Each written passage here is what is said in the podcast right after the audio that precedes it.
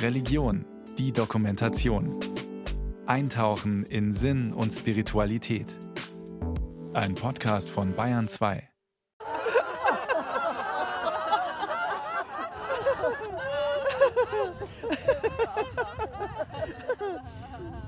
Es ist so einfach. Das, das glauben wirklich die wenigsten, dass man das Lachen einfach nur rauslassen braucht.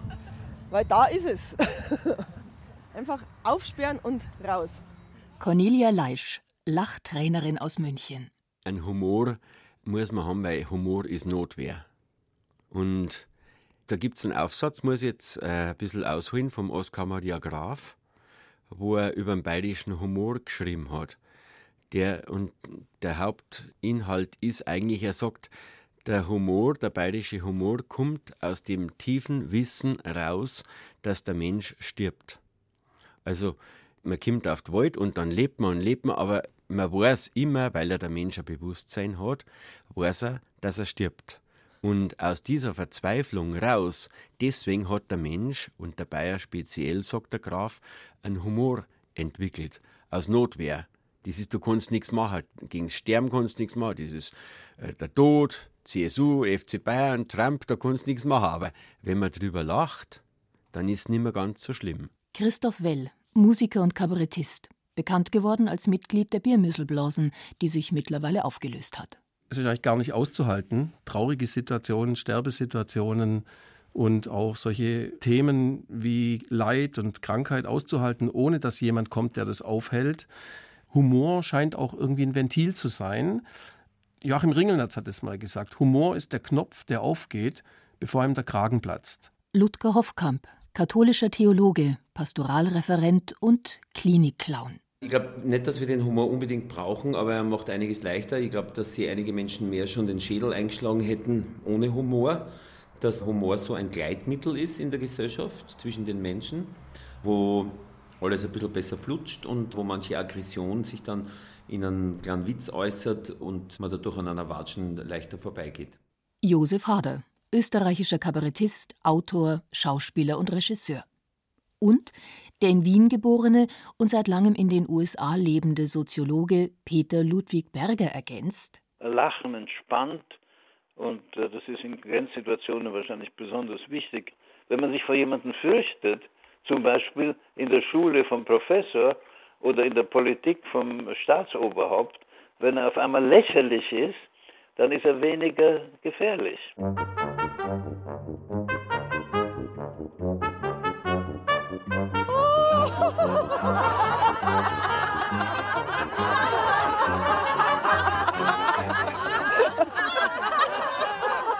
Lachen ist einfach, Lachen entspannt, Lachen lenkt ab, Lachen versöhnt mit sich selbst und mit den anderen.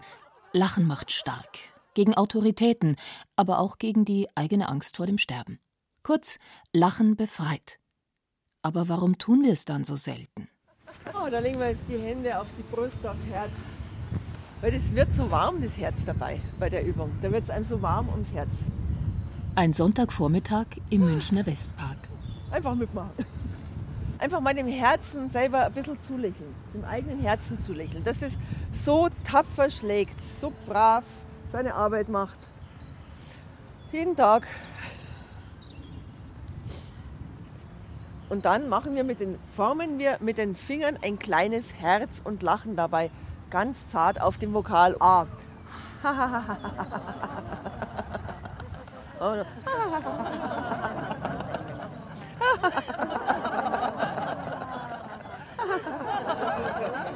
Und jetzt machen wir ein bisschen ein größeres Herz hier für den Kreis. Ah.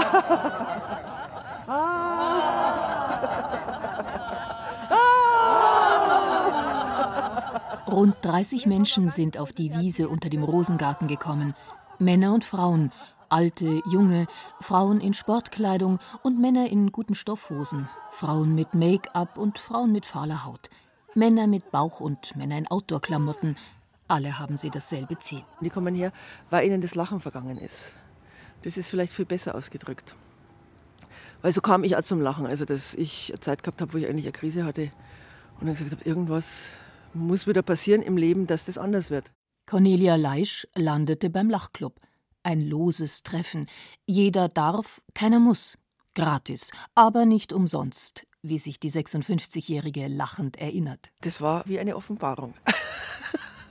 ja, man geht hin, man muss nichts tun, man muss nichts bringen, man muss nichts sagen, man muss gar nichts. Nur das nachmachen, was der Anleiter oder die Anleiterin davor macht.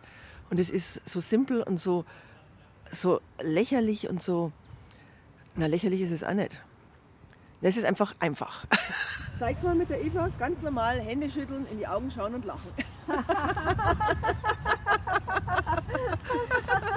Danke.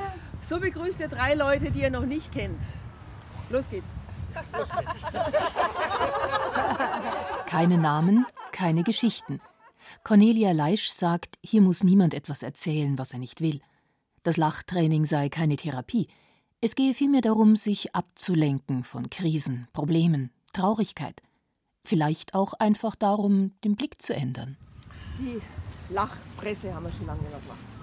Da tun wir die linke Hand vor und legen hier in, in unsere Handfläche irgendein Problem, das wir haben, was wir nicht loswerden. Irgendwie. Das legen wir jetzt da rein, denken dann, dann holen wir tief Luft und holen aus.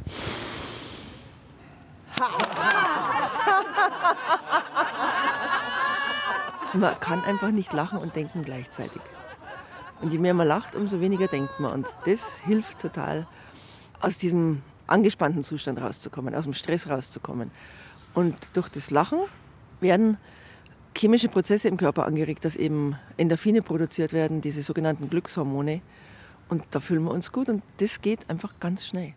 Lachen entspannt den Körper. Lachen entspannt auch die Seele, sagt die Lachtrainerin Cornelia Leisch. Und wer lacht, fühlt sich lebendig.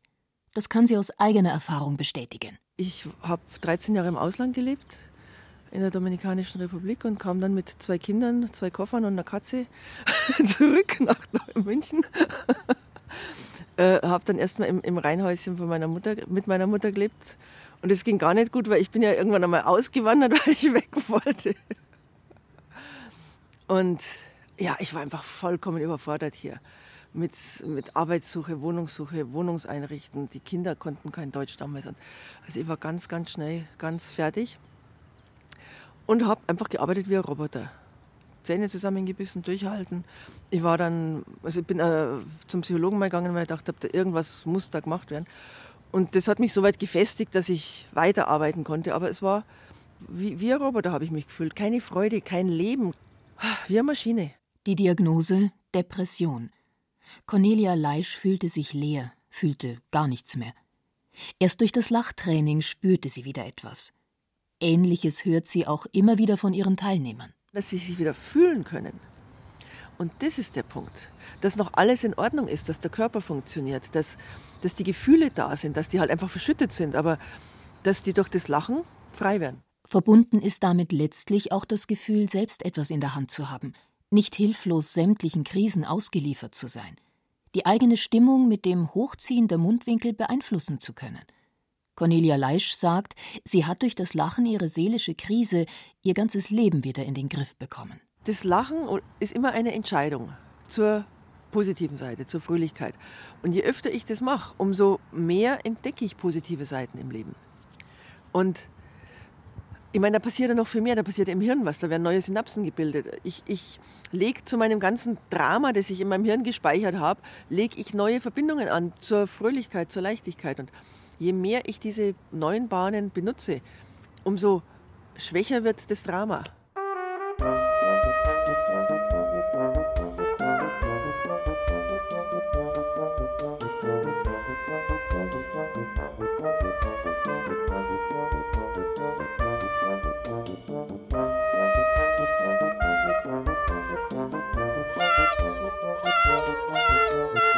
Ludger Hoffkamp zieht sich die großen schwarz-weißen Schuhe an, schminkt sich, setzt sich die Nase auf. Der katholische Theologe und Pastoralreferent alias Clown Campino macht sich zurecht für seinen Auftritt im Seniorenheim.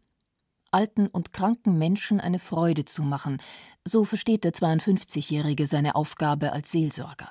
In meinen Augen ist ein guter Seelsorger oder auch ein guter Therapeut jemand, der einem wieder Hoffnung macht oder der einen äh, an die Ressourcen erinnert, die man sowieso in sich hat und die positiven Dinge sozusagen wieder reaktiviert. Auch in hoffnungslos scheinenden Situationen. Denn auch wenn der Mensch an seiner Situation manchmal nichts machen könne, so habe er doch in der Hand, wie er die Dinge sehe. Ludger Hoffkamp zitiert dazu den österreichischen Psychotherapeuten Viktor Frankl, der als KZ-Überlebender die Logotherapie begründete. Viktor Frankl hat immer gesprochen von der Trotzmacht des Geistes, dieses Trotzdem. Ich glaube, Humor hat ganz viel zu tun mit Trotzdem. Trotz allem Leid, trotz aller Schwierigkeiten lassen wir uns unsere Freude nicht nehmen, unsere Hoffnung nicht nehmen. Für den Theologen Hoffkamp steckt die Idee von der Trotzmacht des Geistes auch in der christlichen Botschaft. Es gibt einen schönen Satz von Woody Allen. Woody Allen wurde mal gefragt, was halten Sie vom Tod? Und da hat er gesagt, ich bin dagegen. Und eigentlich ist das auch eine christliche Botschaft. Wir sind eigentlich gegen den Tod. Wir glauben ja nicht an den Tod. Wir glauben an die Auferstehung. Wir glauben dran, an die Aufstehkraft sozusagen. So hat mein Freund Paul Kustermann aus Berlin mal gesagt, dass uns die Aufstehkraft im Grunde nie ausgeht. So hat er es wörtlich gesagt. Die Auferstehung Christi als Botschaft der Hoffnung, als Botschaft, dass der Tod nicht das Ende ist. Die Freude darüber wurde in früheren Jahrhunderten mit dem sogenannten Osterlachen zum Ausdruck gebracht. In manchen christlichen Gemeinden wird die Tradition, die Gemeinde am Ostertag mit einer lustigen Predigt zu erfreuen, inzwischen wiederbelebt. Auch in Übersee, wie Peter Ludwig Berger erzählt. Der international renommierte Soziologe hat sich viele Gedanken zur erlösenden Kraft des Lachens gemacht. Ein Anruf an der amerikanischen Ostküste. Wie ich ein kleiner Bub war, hatte ich ein kleines äh, Spielzeug, das mich fasziniert hat und mich auch zum Lachen gebracht hat. Sie, kennen, Sie wissen sicher, was ich meine. Ich weiß nicht, ob es das noch gibt. Äh, Steh-auf-Männchen. Eine Puppe, die man versucht niederzulegen, steht sie wieder auf. Äh, das habe ich lustig empfunden. Die meisten Kinder finden das lustig. Ich würde sagen, wenn man äh, in einem, einem christlichen Standpunkt einnimmt, ist das ein wunderbares Symbol der Auferstehung.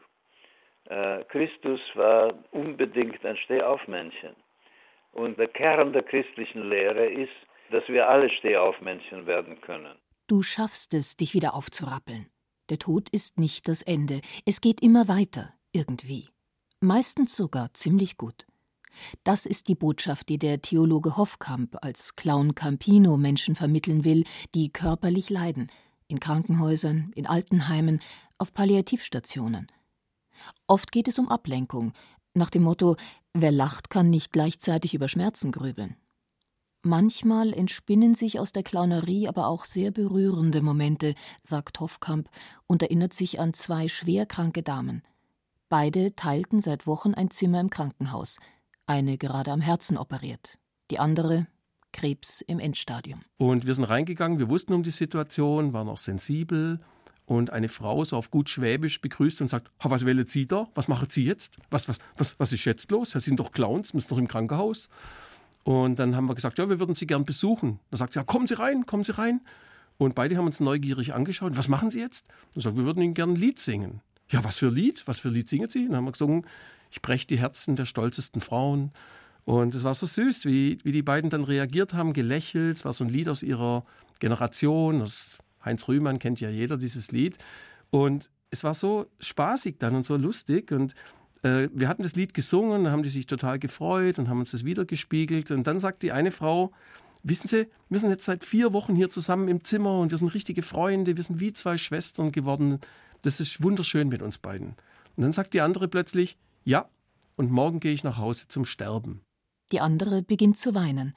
Ihre Bettnachbarin bleibt dabei, sie habe sich entschieden. Sie habe ein gutes Leben gehabt, jetzt sei es genug. Die andere weint noch mehr. Clown Campino zögert, dann nimmt er eine rote Schaumstoffnase, fragt die Krebspatientin, ob er ihr noch was schenken dürfe. Und sie hat die Nase genommen und wörtlich gesagt, das ist eine sehr gute Idee, die ziehe ich dann den Sarg an und dann lachen sich alle Leute tot. Die Geschichte wird mir unvergesslich bleiben, weil diese Frau so eine Widerstandskraft entwickelt hat in diesem Augenblick, so viel Hoffnung eigentlich verbreitet hat. Beim Hören klingt es geradezu unerhört. Die Sterbende beginnt zu lachen. Und anstatt entsetzt zu reagieren oder sich zu wundern, lachen die anderen im Zimmer mit. Die Situation hat etwas Absurdes, aber auch etwas Befreiendes und Erlösendes. So schreibt es auch der amerikanische Soziologe Peter Ludwig Berger, Die Erfahrung des Komischen ist das Versprechen von Erlösung. So seine These. Und? Die Grunderfahrung ist die Diskrepanz. Humor hat immer mit gewissen Diskrepanzen zu tun. Und das ist genau dann eine, eine äh, geschlossene Sinnprovinz. Auf einmal sieht man die Welt anders. Und äh, es wird lächerlich, lächerlich im genauen Sinne des Wortes. Der große Philosoph hält eine Rede, erklärt alle Geheimnisse der Welt und dann verliert er seine Hose. Ja? Darüber lacht man. Oder er stolpert und fliegt hin oder hat einen Niesanfall. Und auf einmal lacht das Publikum. Das ist eine Diskrepanz. Eine Technik, die Kabarettisten wie Josef Harder auf der Bühne geradezu meisterlich beherrschen. Ein Abend im Bürgerhaus im Münchner Vorort Unterföhring. Zum Thema des Abends äh, ganz kurz, es gibt heute einen Themenabend, also ein Thema, das sich durchzieht durch alle Bereiche Humanismus. Ja. Humanismus ist, ähm, also muss ich nicht erklären, Humanismus ist, äh, dass man sagt, ja, äh, eh, also gelebter Humanismus ist, dass man sagt, ah, ein guter Witz hat, glaube ich, viel mit Überraschung zu tun, dass man nicht damit rechnet, dass der Witz aus der Ecke kommt, aus der er dann kommt. Mein ganz persönlicher Humanismus ist, dass ich Flüchtlinge unterstütze, nicht äh, eher finanziell. Persönlich, ich sage Ihnen ehrlich, ich war am Hauptbahnhof äh, in Wien damals vor eineinhalb Jahren. Diese Flüchtlinge sind ganz okay gewesen, aber die Helfer, Ah, das war eine krankhafte Euphorie. Es geht halt um, um, so, um so Existenzen, wo man, wo man versucht, das Politische im, im Privaten zu finden. Also wo man, es geht um, um, um unpolitische Menschen oder um Menschen, die glauben, sie sind wahnsinnig gescheit und sind es dann nicht. Es geht um den Kampf des kleinen Mannes gegen Autoritäten, gegen eigene Hilflosigkeiten, letztlich um den Kampf ums Überleben. Wenn der Witz äh, so an, an Themen kommt, vor denen wir Angst haben, also sei es Tod oder Krankheit oder das Gefühl der Sinnlosigkeit oder dem ganzen Lebensdruck, dem wir ausgesetzt haben. Also wenn, wenn, wenn wir Witze machen über das, was uns eigentlich Not macht, dann äh, kriegt der Witz was Befreiendes noch. Dann, ist, dann kann man sich kurz einmal so fünf Zentimeter über die eigene Existenz lachen für einen Moment und sobald man aufhört zum Lachen, sackt man wieder in die eigene Existenz hinein. Humor hilft uns, mit der Endlichkeit des eigenen Lebens besser klarzukommen. Den Gedanken kann auch Josef Harder unterschreiben. Ja, ich denke, dass Humor immer hilft in ausweglosen Situationen oder wenn über einem bestimmt wird, wenn man das Gefühl hat, auch man ist gelähmt, man kann nichts gestalten. Und äh, man ist sozusagen äh, gegen einen Diktator oder gegen eine Regierung, die einen vollkommen kontrolliert, ist man gelähmt und hilft sich mit Humor, genauso wie man sich mit Humor hilft. Äh, gegen äh, den Diktator, der tot heißt und der, dem man nicht auskommt und dem man nicht entschlüpfen kann. Seht den da hinten mit seinem bigotten Beamten gefries? Mm, der, wo da dort steht, neben der Friedhofsmauer. Psst, das ist der bayerische Generalstaatsanwalt Dr. Frosch. Aua. Das heißt, er hat die Ermittlungen vom Dillinger und Staatsanwalt Meyer sabotiert mm. und den Holger Pfahls, am Max Strauß, an Kohl und Schreiber hinterm Halber informiert. Mm. Wahrscheinlich hat der Dillinger dem Frohschauer nichts mehr weitergeben. Mm. Mei, vielleicht hat er das sonst noch leben. Mm. Tatat, hetat, wisst was ich euch sag? Na, was?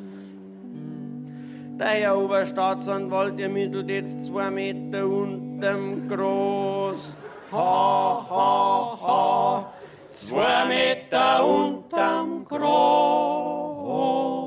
Mei, was haben uns mir abkämpft und geärgert über eine bestimmte äh, Alleinherrschaft einer Partei in Bayern. Und jetzt, wenn du das teilst die mit auf der Bühne, aber du kannst ja die Leute nicht sagen, hey, Herz einmal, die, die Partei ist scheiße oder was, das ist mir ja zu dumpf und zu blöd. Aber wenn du das als äh, in Form von einer Gaude machst, und auch die Leute mitkriegen, dass du das nicht so ernst nimmst und die selber auch nicht so ernst nimmst, dann können sie darüber lachen mit uns. Und dann ist wieder mal nicht so schlimm. Noch einmal anders gewendet, Humor ist für Christoph Well alias Stofferl die schönste Art, Widerstand zu leisten. Das Lachen ist das absolut anarchistischste, was gibt. Im Lachen ist der Mensch unkontrolliert. Es gibt nur noch einen Zustand, Das ist die Ekstase beim Orgasmus und beim Nirsen. Wenn du nirst, dann hast du ja nicht mehr unter Kontrolle. Beim Lachen auch nicht. Und das ist ein herrlicher Zustand. Also alle drei. Seinen Humor hat sich das jüngste Mitglied der früheren Biermöselblasen bewahrt, trotz aller Widrigkeiten des Lebens oder gerade deshalb. Christoph Well hat einen angeborenen Herzfehler. Mei, ich war da bei klar und gestumpert, in der, wie ich in die Schule gekommen bin, ein schwaches Kind, kasig und wirklich klar und gestumpert. Und da haben die, da hätten die schon äh, mich ab und zu einmal in den Mangel genommen, gell? Aber dadurch habe ich einfach aus dem körperlichen Defizit raus ein, äh, was entwickeln müssen, sagen wir mal, freche Goschen. Und damit habe ich mich dann ganz gut durchschlagen können, weil wenn man die anderen zum Lachen bringt, dann ming's an. Und man so Gefall sucht mag ich nicht sagen, weil es ist einfach ein Grundbedürfnis, dass, er, dass ein Mensch vom anderen geliebt wird oder angenommen wird. Bringt der andere zum Lachen, kommt auch für ihn sehr viel zurück, sagt Christoph Well. Er hat gelernt, vieles mit Humor zu nehmen, manche Kindheitserinnerung auch mit einem Rabenschwarzen. Das war lustig bei uns, weißt du, wir haben gelacht und Stummmusik gemacht, Mutter hat Zitter geschlagen, der Vater Kinder, so eine Gaude. der schwarze Humor, manchmal brauchen wir den, um eine bestimmte Situation zu ertragen, sagt der Theologe und Clown Ludger Hoffkamp. Er kann verstehen, dass in manchen Berufsgruppen, wie bei Ärzten, die viel mit Leid zu tun haben, besonders schwarz gelacht wird. Bitterbösen Sarkasmus oder Zynismus mag er trotzdem nicht. Da ist für ihn eine Grenze erreicht. Wir wissen, dass 10 Prozent der Menschen in Deutschland Angst haben vor Lachen, weil sie in ihrer Kindheit massiv ausgelacht wurden. Und das bringt, kommt dann zu sowas wie so einer Gelotophobie. 10 Prozent der Deutschen haben das. Die hören irgendwo lachen und nehmen es persönlich, weil sie eben eine Erfahrung gemacht, hatten, die, gemacht haben, die angetriggert wird. Und da bin ich sehr skeptisch auch immer beim Lachen. Als Clown ist er deshalb auch immer sehr vorsichtig. Bevor er ein Zimmer betritt, informiert er sich bei den Schwestern über den Zustand des Patienten. Dann klopft er an und fragt, ob er reinkommen darf. Witze über andere sind für ihn absolut tabu. Die Lachtrainerin Cornelia Leisch geht sogar noch einen Schritt weiter. Sie unterscheidet zwischen Witzen, die eine Kopfsache seien, und dem grundlosen Lachen aus dem Bauch heraus. Viele Witze gehen über jemand. Man lacht jemand aus und es gibt viele Leute, die sind ausgelacht worden. Die haben deswegen Schwierigkeiten zum Lachtraining zu kommen, weil sie immer Angst haben, das geht über mich. Und da ist das Lachtraining viel simpler, weil das rein über die Motorik funktioniert. Es ist ganz egal, wie wir uns fühlen, ob wir dieselbe Sprache sprechen oder ob wir denselben Wissensstand haben. Mundwinkel hochziehen und ha ha ha machen, das können alle. Lachen als physiologische Funktion, als Kontraktion der Muskeln. Lachen entspannt den Geist, weil wir uns seiner Kraft kaum entziehen können, sagen die Lachtrainerin und der Clown. Lachen befreit, sagen der Soziologe und die Kabarettisten. Eine Art von Auferstehung aus der Diktatur des Todes. Äh, das Lachen ist eine äh, fast physiologische Reaktion auf die Botschaft der Lösung. Ja, freilich unterschreibe ich das. Das ist ein bestimmter Professor. Der hat sich ja da einen Kopf drüber gemacht. da war ja Depp. Natürlich hat das Lachen was Befreiendes. Im Witz kann man kurz unsterblich sein. Wenn man einen, Witz über einen Tod macht und kann lachen drüber, dann ist man für einen kurzen Moment unsterblich. Nur durch Lachen überlebt man Denn wer lacht, der lebt sich leichter, sagt der Soziologe und schiebt hinterher. Wenn man den Witz über Herrn Trump hören, Okay, ähm, Trump schickt einen seiner Assistenten nach Israel und sagt, äh, bitte sprich mit wem immer du sprechen musst. Ich möchte bitte das Recht haben, begraben zu werden in der Kirche des Heiligen Grabes, äh, genau neben, wo, wo Jesus Körper gelegen ist. Okay, der Mann fliegt nach Jerusalem, kommt zurück nach einer Woche, sagt der Präsident, ich habe es erreicht, Sie haben jetzt das Recht, direkt neben Jesus begraben zu werden. Aber ich muss Sie warnen, Herr Präsident, es wird sehr kostspielig werden. Na, wie kostspielig, fragt Trump. Eine Milliarde Dollars. Und Trump sagt, was, nur für zwei Nächte?